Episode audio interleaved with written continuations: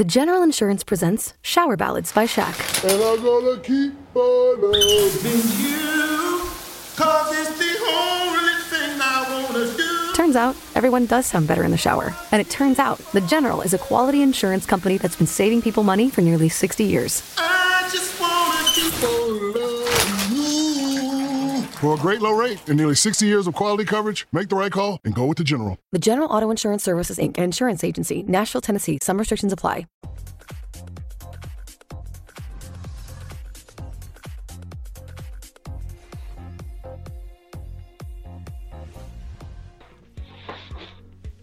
Bueno, aquí estamos en un nuevo programa de Remotamente, episodio número 4. Por suerte seguimos vivos en esta cuarentena, nadie se fue de, las casas, ¿no? ¿Cómo surgió Remotamente? Surgió porque queríamos, entre amigos, con Emiliano Pichitelli y Facundo Malauril Pelser, queríamos pasar la cuarentena para informarte y aprender sobre hábitos seguros de Internet. Eh, bienvenidos chicos, Emi, Facu, ¿cómo andan? Buenas, buenas, ¿cómo están? Nuevamente, remotamente por acá. Firme, remoto pero firme. Hola Dani, hola Emi, por acá muy bien. Seguimos, seguimos este, respetando la cuarentena. Eh, hoy estrené por primera vez un barbijo, Pero no te eh, afeitaste. fui pero no me afeité. Después si querés charlamos de eso. Pero fui a, fui a hacer las compras con el barbijo puesto. Eh, si bien es cierto que en la ciudad no es obligatorio, es recomendable. Por lo menos por lo que dijeron ayer las autoridades. Así que hoy estrené barbijo por primera vez en mi vida. Muy bien. Bueno, vamos a recordar nuestras vías de contacto, que son el sitio web, donde nos pueden escuchar ahora y ver todos los programas, escuchar todos los programas, remotamente.co, sin M, y nuestro Facebook es remotamente ok, igual que el Twitter, remota- re- arroba remotamente ok. Hoy tenemos otro invitado especial, la verdad que es un gustazo poder contar con él, que es un amigo, ¿no? Es Mariano Manfredi. Marianito es actualmente el coordinador de las áreas de investigación tecnológica del Cuerpo de Investigaciones Judiciales que depende del Ministerio Público Fiscal de la Ciudad Autónoma de Buenos Aires. Gracias por estar con nosotros, Mariano querido. Gracias Dani, gracias, es una alegría estar aquí charlando con amigos Bueno, un rato en cuarentena.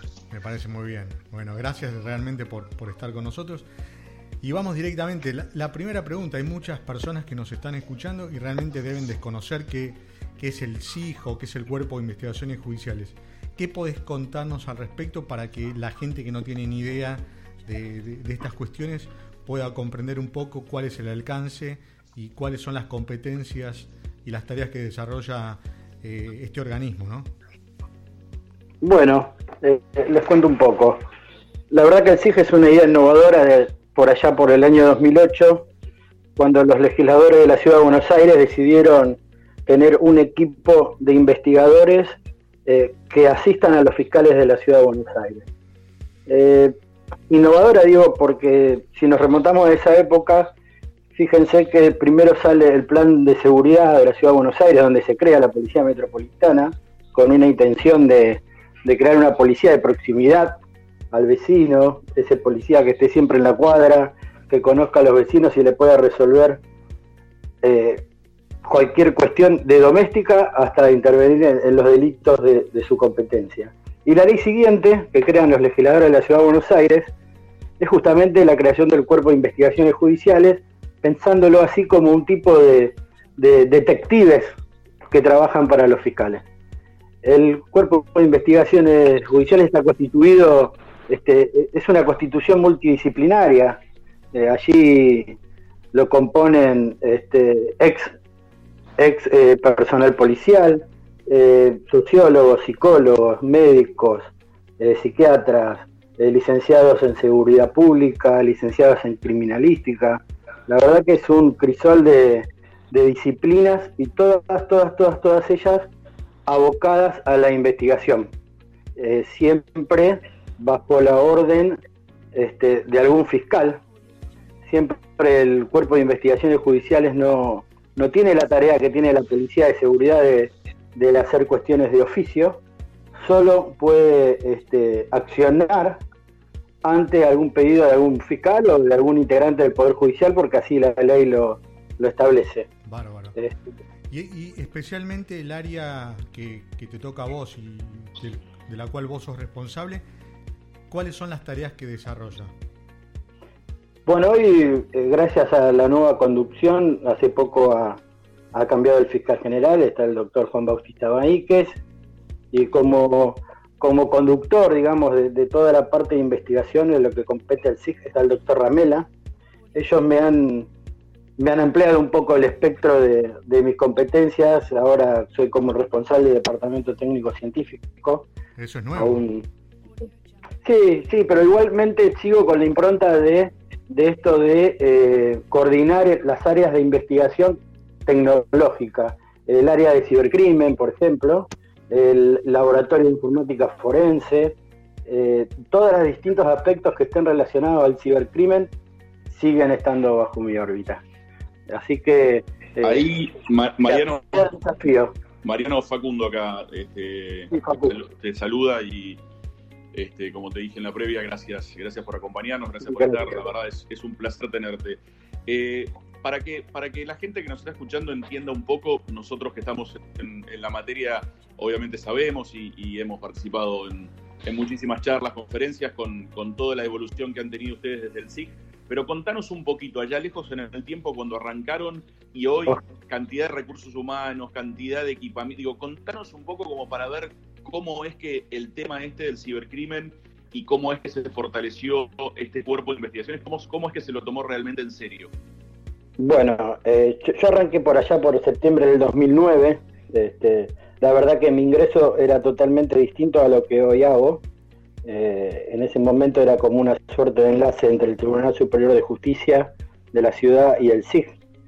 Pero con la aparición de casos, eh, principalmente los primeros casos que tuvimos fueron de eh, distribución de imágenes de explotación sexual infantil ahí fue donde empecé a inviscuirme en el tema. Este, si bien yo tenía una preparación técnica, en ese momento el SIG éramos nada más que 30 personas, estábamos ahí en la calle de Beruti con el Díaz en el tercer piso, este, y esto ha evolucionado, pero ha evolucionado sobre eh, la investigación de los casos de distribución de imágenes de explotación sexual infantil, básicamente, y después la impronta que se le dio al SIG y que hoy la conducción continúa con ella, es no solo la investigación del delito tecnológico, sino de introducir la tecnología a cualquier investigación. Esto de, de que nos fuimos eh, haciendo expertos en cibercrimen nos hizo abrir la cabeza. Esto, como diría un amigo nuestro, Velázquez, nos hizo mirar las cosas fuera de la caja y ver que, que muchas, eh, muchos recursos y muchas técnicas investigativas que aplicamos al cibercrimen pueden ser aplicables a todas a todos los delitos. Entonces, la impronta del SIG fue tomándose como un cuerpo que utiliza la tecnología para la investigación y especializándonos en el cibercrimen, ¿no?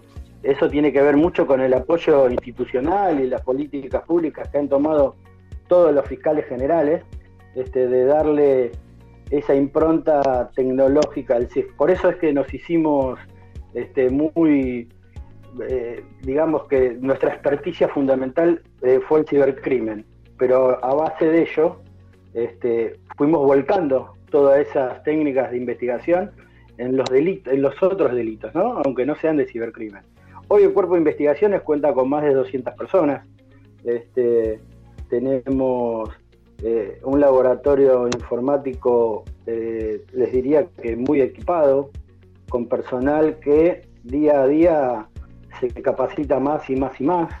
Saben que, ustedes lo saben porque, pero para explicarle a la gente, el, el cibercrimen, eh, la comisión de un delito cibernético, tiene una vertiginosidad tal que, que no nos permite quedarnos eh, en ningún momento. La preparación para, para cualquier tipo de investigación esta y también con el uso de la tecnología en la investigación, ¿no? Este, los delitos cada Sí, vez claro. tienen más componentes tecnológicos.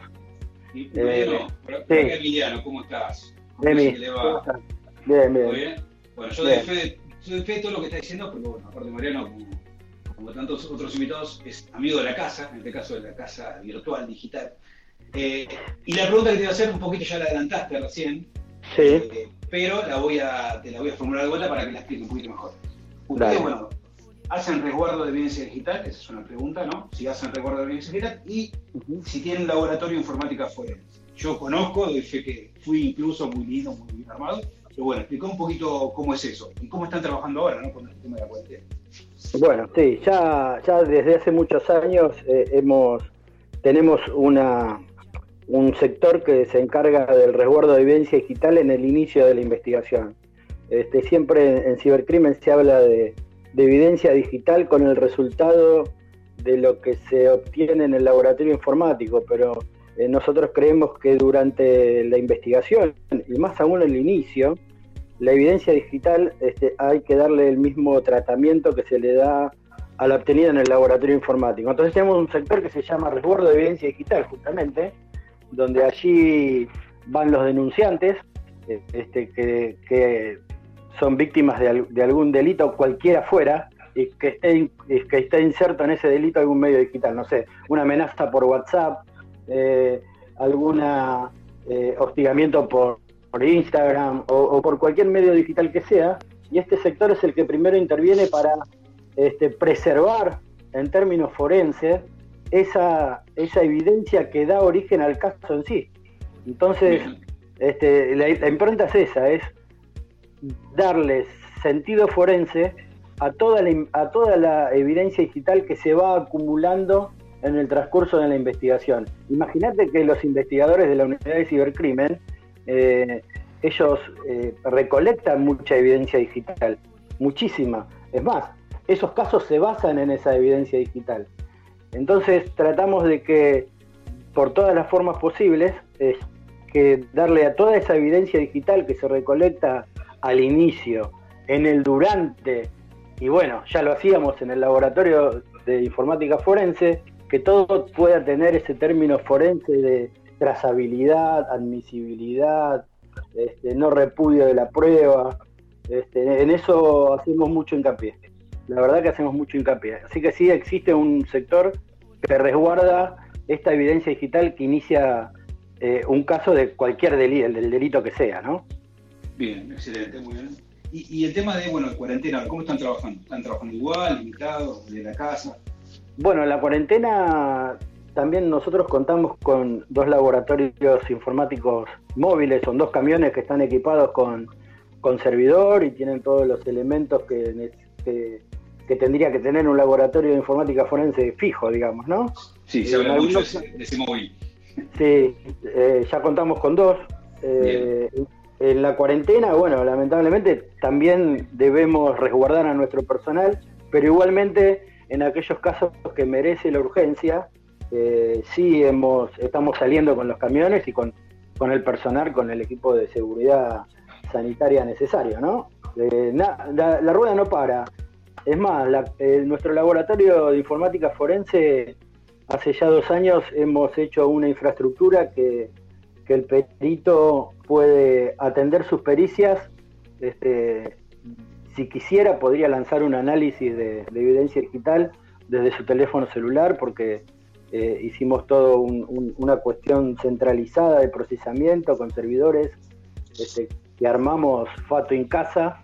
Este, Así que la infraestructura del, laboratorio de informática forense está muy, muy bien. Es más, hoy todos están haciendo, la mayoría está haciendo con office, salvo aquellas medidas que requiera que esté la, la, defensa presente. Ese perito va al laboratorio informático, hace lo, lo mínimo indispensable que tenga que ser en presencia del perito de la defensa y después todo se continúa, todo se continúa remotamente. Podría continuar remotamente. Perfecto, como el programa. Bueno, muy, muy, claro, muy, muy claro todo. Eh, la verdad que yo conozco el lugar, conozco cómo trabajan y de fe que, que, es espectacular. Y cuando a falta de recursos, muchas veces, porque si bien algunos recursos tienen, eh, mucho, mucho ingenio, mucho, ¿no? mucha voluntad. Conozco varios de los que trabajan ahí y sé que bueno, son eh, apasionados por lo que hacen. Y ahí, ahí, cambia, ahí se hace la diferencia. Eh, la verdad que la verdad que tenemos componentes con mucha con mucha voluntad. Nosotros lo llamamos con el fuego del investigador, porque por más que seas perito informático o sea lo que sea, si no tenés esa ansia de, hallar la, verdad y de, comprometerte y de esa vocación de servicio, pero todo esto no lo podríamos haber hecho, obviamente, sin el apoyo institucional, ¿no? De cada uno de los fiscales generales, incluido el actual, que, que eh, toman como eje fundamental esto de la, no tanto solo del cibercrimen, sino de la, de la evidencia digital. Y te diría que estamos muy, estamos muy, muy, muy, muy bien parados en, ese tema. Y vuelvo a repetir, sin, la, sin una política institucional y sin el apoyo eh, financiero de la cabeza de la institución, este, no, no podríamos hacer lo que hacemos. Tal cual, sí. Bueno, recordemos entonces para los radioescuchas, como me gusta decirle a mí en mis otros podcasts, que estamos hablando acá con Mariano Manfredi, que es actual coordinador del área de investigaciones tecnológicas del Cuerpo de Investigaciones Judiciales, que depende, bueno, como hemos hablado, del Ministerio Público Fiscal de, de. Eh, y también recordemos que a los que nos están escuchando que pueden visitar nuestro sitio web remotamente.co, co, sin la en Facebook remotamente ok y en Twitter arroba remotamente ok también. Mariano, Facundo, eh, te hago una pregunta para, nosotros, nos dedicamos a estos temas. Eh, siempre, siempre son las recomendaciones que le decimos a los clientes, pero me parece muy, muy, pero muy importante que lo digas vos, porque evidentemente tu autoridad eh, y, el trabajo que haces día a día, sin dudas, sin dudas es, es, muy, muy, muy interesante. Entonces, cuando una persona, como decías vos, eh, está viviendo o, tiene la sensación de que, está siendo amenazado o acosado, está de algún modo sufriendo uno de estos, entre comillas, llamados delitos informáticos, ¿no? Eh, ¿Qué tiene que hacer? ¿Qué, le decís a esa gente? ¿Qué hace con ese teléfono, con ese chat, con ese tweet, con ese email? Eh, ¿Lo reenvía, lo toca? Que, contanos un poco, porque eso es muy, muy importante. Bueno, esa es muy buena pregunta, porque eh, generalmente este, por acciones eh, involuntarias ¿no? de, de, la víctima a veces eh, nos quedamos con imposibilidad de investigar. Entonces la recomendación fundamental es no toque nada, no haga nada, no conteste, no traslade ese mensaje a otro lugar de su casilla o ese WhatsApp no lo archive, o no haga nada, deje todo en el estado natural Tampoco este, hay muchos casos de grooming que los familiares se ponen a interactuar eh, con el groomer. Tampoco haga eso. No, no, no, no, no. Para eso dé la intervención inmediatamente a, la policía y la policía le dará intervención directamente, inmediatamente al Ministerio Público Fiscal. Pero la idea es que trate, las personas traten de preservar e, e, esa prueba que va a ser lo que va a apoyar este, un caso, que tengamos un caso para investigar, eh, lo menos, en términos coloquiales, lo menos manoseada posible. No hagas nada con ella, manténela, resguardala, eh, trata de que no se te borre, eh, pero no hagas ninguna actividad sobre ese correo, sobre ese mensaje, porque cada una de esas cosas que, que, podés hacer este, va a alterar el estado original de esa cosa. Y, ese, y esa alteración a veces se podría este, traducir hasta en la pérdida de una dirección IP de donde se originó ese mensaje. Y, ahí eh, no es imposible investigarlo, no hay nada imposible de investigar. Esa es otra, ese es otro mito que hay. Pero sí va a ser más larga la investigación, va a, ser va a, haber, más actores interviniendo eh, para poder conseguir un dato para poder esclarecer un hecho. Así que la idea es esta. Eh, sepan todos que el Ministerio Público Fiscal de la ciudad cuenta con una con un sector que está dedicado a resguardar eso que viene a denunciar el ciudadano. No, el pedido fundamental es no interactúe con eso, no lo toque, no haga nada. Diríjate a las autoridades, que ellos ya saben, van a saber qué tratamiento darle a esas cuestiones. Bien, bien, muchas gracias. Muchas gracias por, por responderla. La verdad, súper útil y súper importante porque a veces, como decías vos, en la tentación...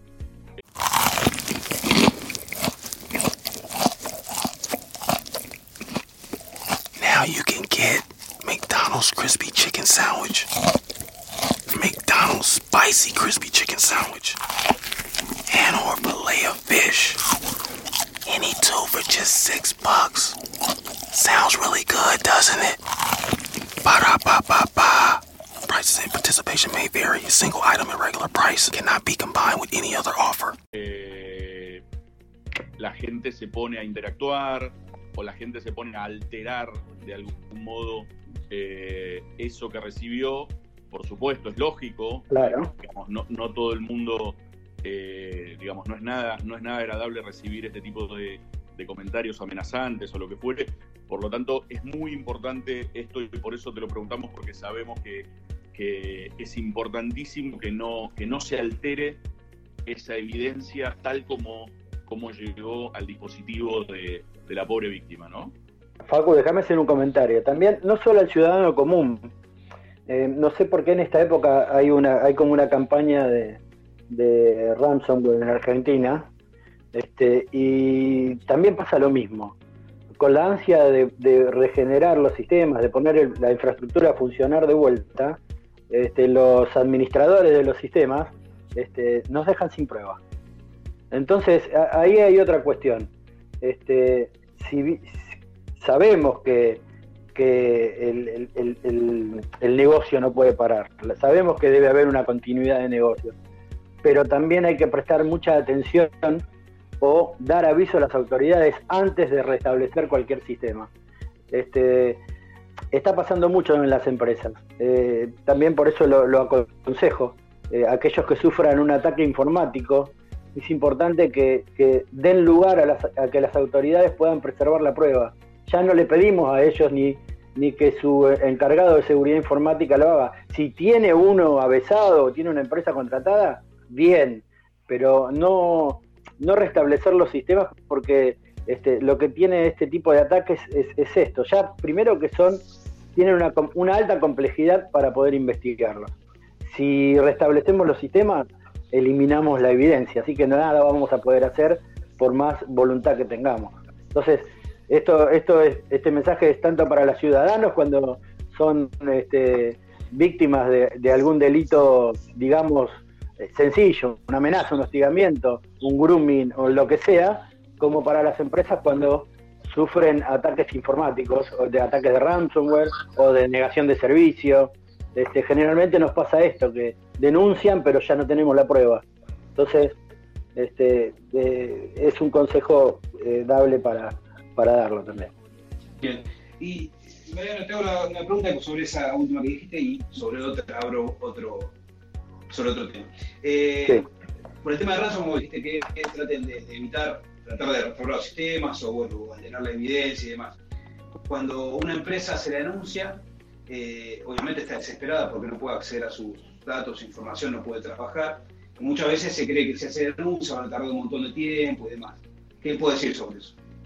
Bueno, lo primero que puedo decir, te voy a hablar de, de- de la realidad, ¿no? Cuando la empresa denuncia, lo único que trae es un, una actuación notarial de un escribano que nada sabe de informática diciendo este, lo, que, lo que está haciendo, que graba un, un archivo en un pendrive y que lo resguarda. Bueno, eso no.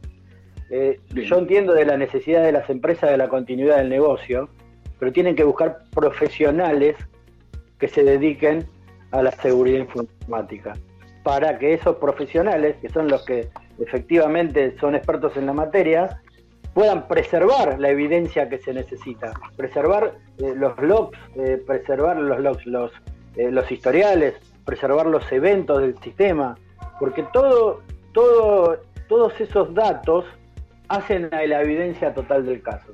Y efectivamente, sí, este, es muy difícil, es muy difícil, pero no es imposible investigar un ataque de ransomware. Eh, lo que pasa es que también sucede esto. eh, ¿Cuántos ataques de ransomware hay en la, sufre la Argentina? No lo sabemos, porque la gente no lo denuncia. ¿Entendés? Entonces Sí, vos no sí. hacer una, un estudio de, bueno, a ver qué organización cibercriminal eh, está apuntando a la Argentina hoy, porque los ataques de ransomware no son este, ataques de cibercriminales aislados. De- detrás hay una industria cibercriminal, una organización que tiene programadores, que tiene diseminadores, que tienen cobradores, que tienen los que manejan las, las billeteras electrónicas. Entonces, este, sí, obviamente lleva mucho, pero si al menos la gente denunciaría esto, eh, nosotros podríamos orientarnos para saber a ver quién nos está atacando, por ejemplo, Sí, ¿no? sí, sí. sí. De- de- Eh, de- sí, verdad. Eh, eh, en, los códigos de los ransomware siempre hay rastros de que dejan su firma las organizaciones cibercriminales. ¿no?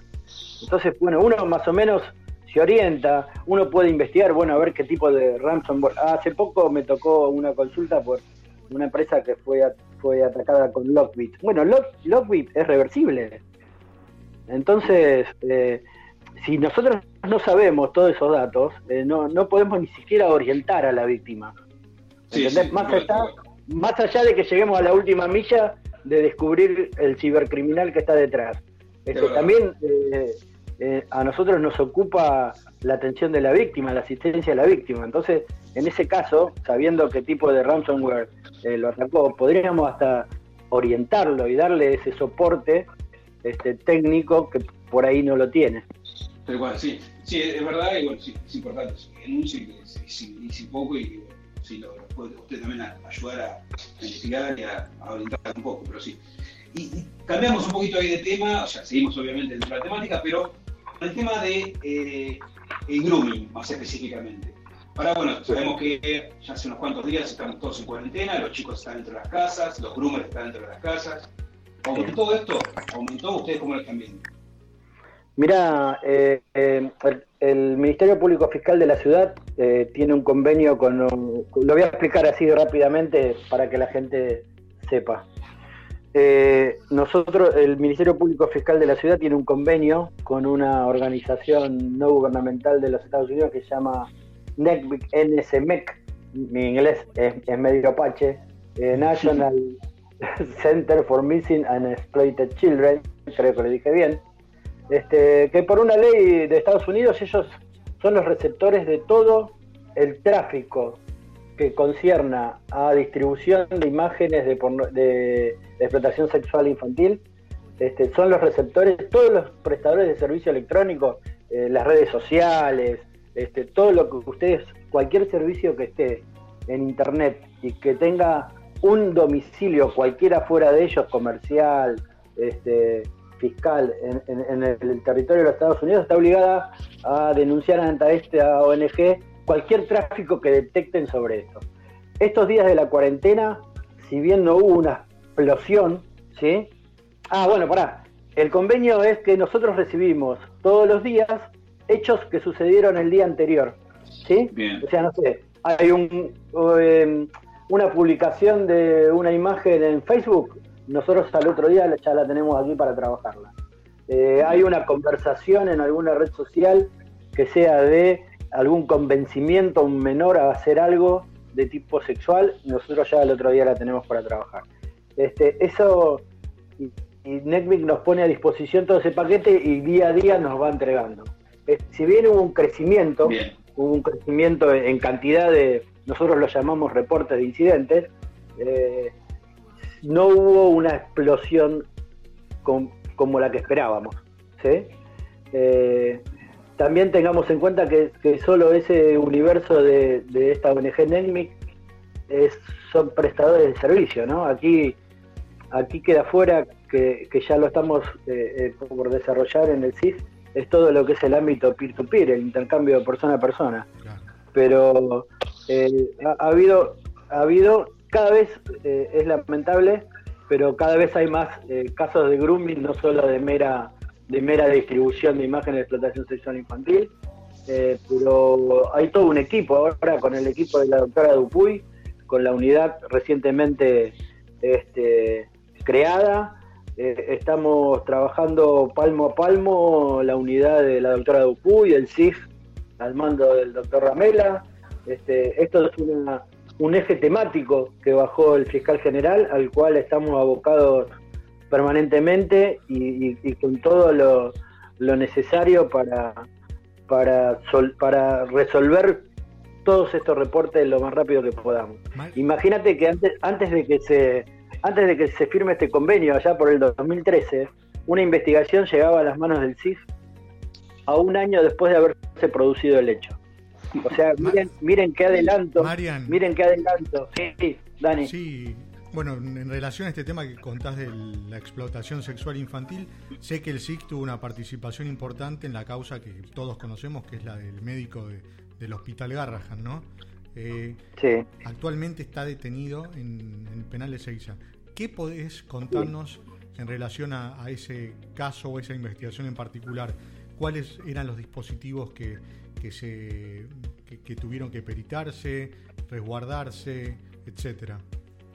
Bueno, eh, eh, voy a ser honesto, honesto, no me gusta hablar mucho de los casos, pero Sí. voy a hablar un poco más de lo que Sí, sí. voy a hablar un poco de lo que la, ya la, la opinión pública sabe. Eh, efectivamente, esta es una fue fue una, una operación, fue una o- operación internacional donde había este, muchos sospechosos. El alerta de vino también del mismo lugar que comentaste recién. No, no, no. E- e- Esta alerta vino por, por parte de, del Departamento de Justicia de Brasil a través del Homeland Security Investigation, los agregados, que son como nuestros aliados en, en este tema. Eh, ellos nos acercan a una investigación. La investigación est- estuvo dirigida por la doctora Dupuy y de la investigación de muchos usuarios, este, bueno, uno de ellos era, era justamente el pediatra. Y la participación, si bien el SIC participó en la, en, en la investigación, este, bajo la dirección de Daniela, y, y los, se hicieron allanamientos con, fuerzas federales, el análisis de lo, de lo secuestrado eh, sí se realizó en el SIC. Este, y ahora vuelvo a lo mismo que les dije, que les comentaba antes, ¿no? Eh, la importancia de que un perito tenga el fuego del investigador, que un perito trabaje palmo a palmo con el equipo de la fiscalía, eh, porque este es un caso, este, este es un caso emblemático, de hecho, entre, entre el equipo fiscal y el equipo pericial eh, llegaron a, hacer una, una, un análisis en conjunto que determinara todo esto que pasó con el pediatra. Eh, la, verdad que, que- eh, lo que desencadena la, la última detención es, es esto que te digo, este trabajo palmo a palmo que, que el, el operador jurídico, que es el equipo fiscal, este, dé apoyo y se apoye en el perito informático y que el perito informático empiece a entender todos estos términos jurídicos, porque son, estamos hablando de dos universos totalmente diferentes, y el jurídico y el técnico, ¿no? Que muchas veces se chocan. Y en este caso particular pasó eso, esto, lo del pediatra fue el resultado del trabajo en equipo entre lo jurídico y lo técnico, que permitió eh, dilucidar eh, más allá de lo que meramente eh, se quería comprobar que era la distribución por peer-to-peer. Marian, para, Así pa- que, ya- ya sí. para ir terminando, todo, la verdad, Sí. muy interesante todo lo que nos comentás y muchas personas están, digamos, conociendo también cómo funciona este organismo que, que ayuda al Ministerio Público Fiscal en muchas investigaciones eh, hoy en día, ¿no? Si tuvieses que hacer Sí. un ranking de los tres delitos informáticos más denunciados, por lo menos que tengas conocimiento vos, ¿cuáles serían? Delitos o Mirá. contravenciones, ¿no? Sí, sí, sí. Bueno, justamente iba a arrancar por eso. Nosotros en la ciudad sabrás, vos, porque fuiste uno de los de los que, que, que- que trataba el tema ya desde, desde antes que se promulgaran. Sí. Este, tenemos varias eh, varias contravenciones eh, de tipo informática. Este, hoy, de acuerdo a la competencia, recuerden que, nosotros por ahora tenemos competencia equipada, ¿no? No tenemos competencia en todos los delitos penales. Pero de mi punto de vista, lo que yo puedo decir de parte del CIF es que el, primer, lo primero que hay en el ranking es eh, las infracciones al artículo 128, que es esto de la disposición, pues, la, la disposición, distribución, eh, producción de, de material de explotación sexual infantil. Viene muy cerquita, muy cerquita el grooming. Y ahora hay como una explosión de estas nuevas contravenciones informáticas, ¿no? De, de la publicación de, de- de imágenes sin consentimiento, del acoso digital, este, hay, hay una del robo de identidad digital. Sí. Del robo de identidad digital eh, cada vez hay, hay, hay más.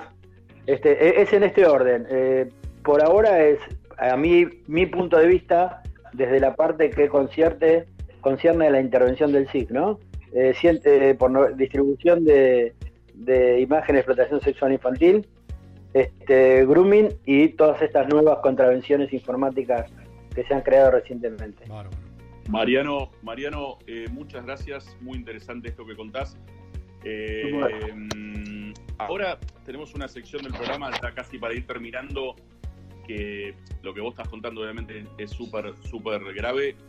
Pasamos quizás a una parte un poquito más divertida y distendida, Sí. eh, porque bueno, todos estamos en cuarentena y estamos tratando de llevar esto de la mejor manera posible, ¿no? La verdad, espero, eh, espero no haber aburrido a, No, al a- contrario, al contrario, la verdad ha sido, ha sido una, una charla muy, muy, muy interesante. Pero vamos con, con una pregunta así medio de ping-pong y, y, y, como digo, de más divertida o más relajada.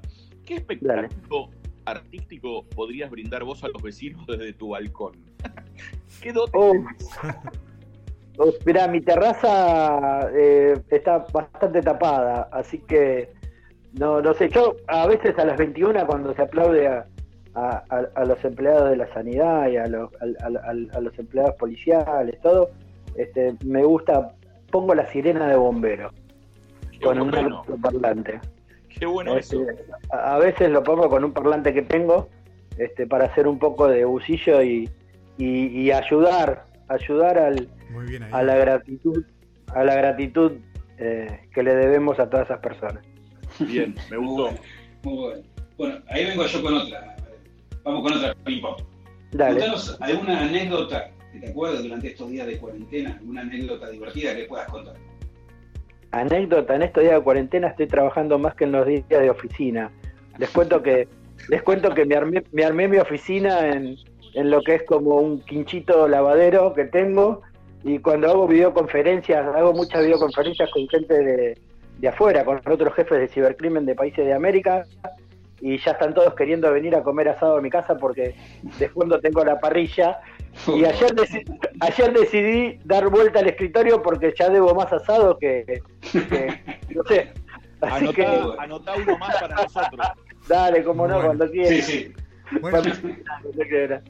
Mariano, ¿cuál- la gente seguramente después de esta entrevista va, va a querer conocerte, ¿viste? ¿No? Entonces Sí. es importante que puedas de- decirnos cuáles son las formas en las que estas personas se pueden contactar con vos, en las redes sociales, eh, en el ¿Cómo sitio, no? si querés también.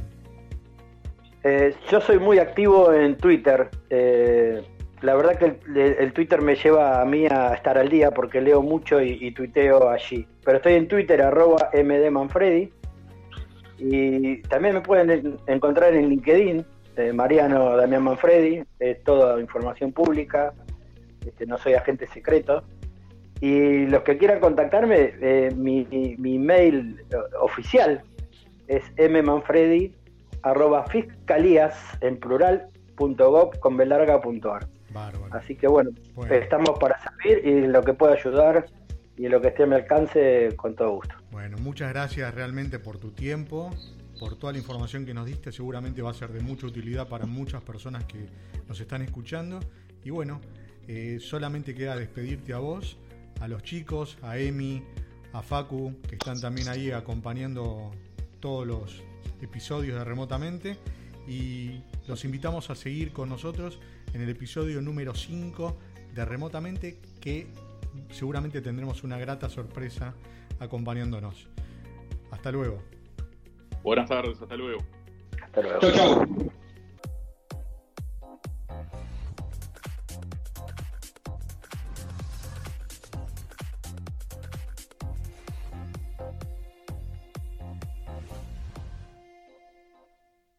Microsoft Surface Pro 8 has the power of a laptop and the versatility of a tablet, all in one. It has a touchscreen and a newly designed signature keyboard that could even store your Surface Pen. Show the world how you stand out with Surface Pro 8. Check it out at surface.com slash surface pro 8.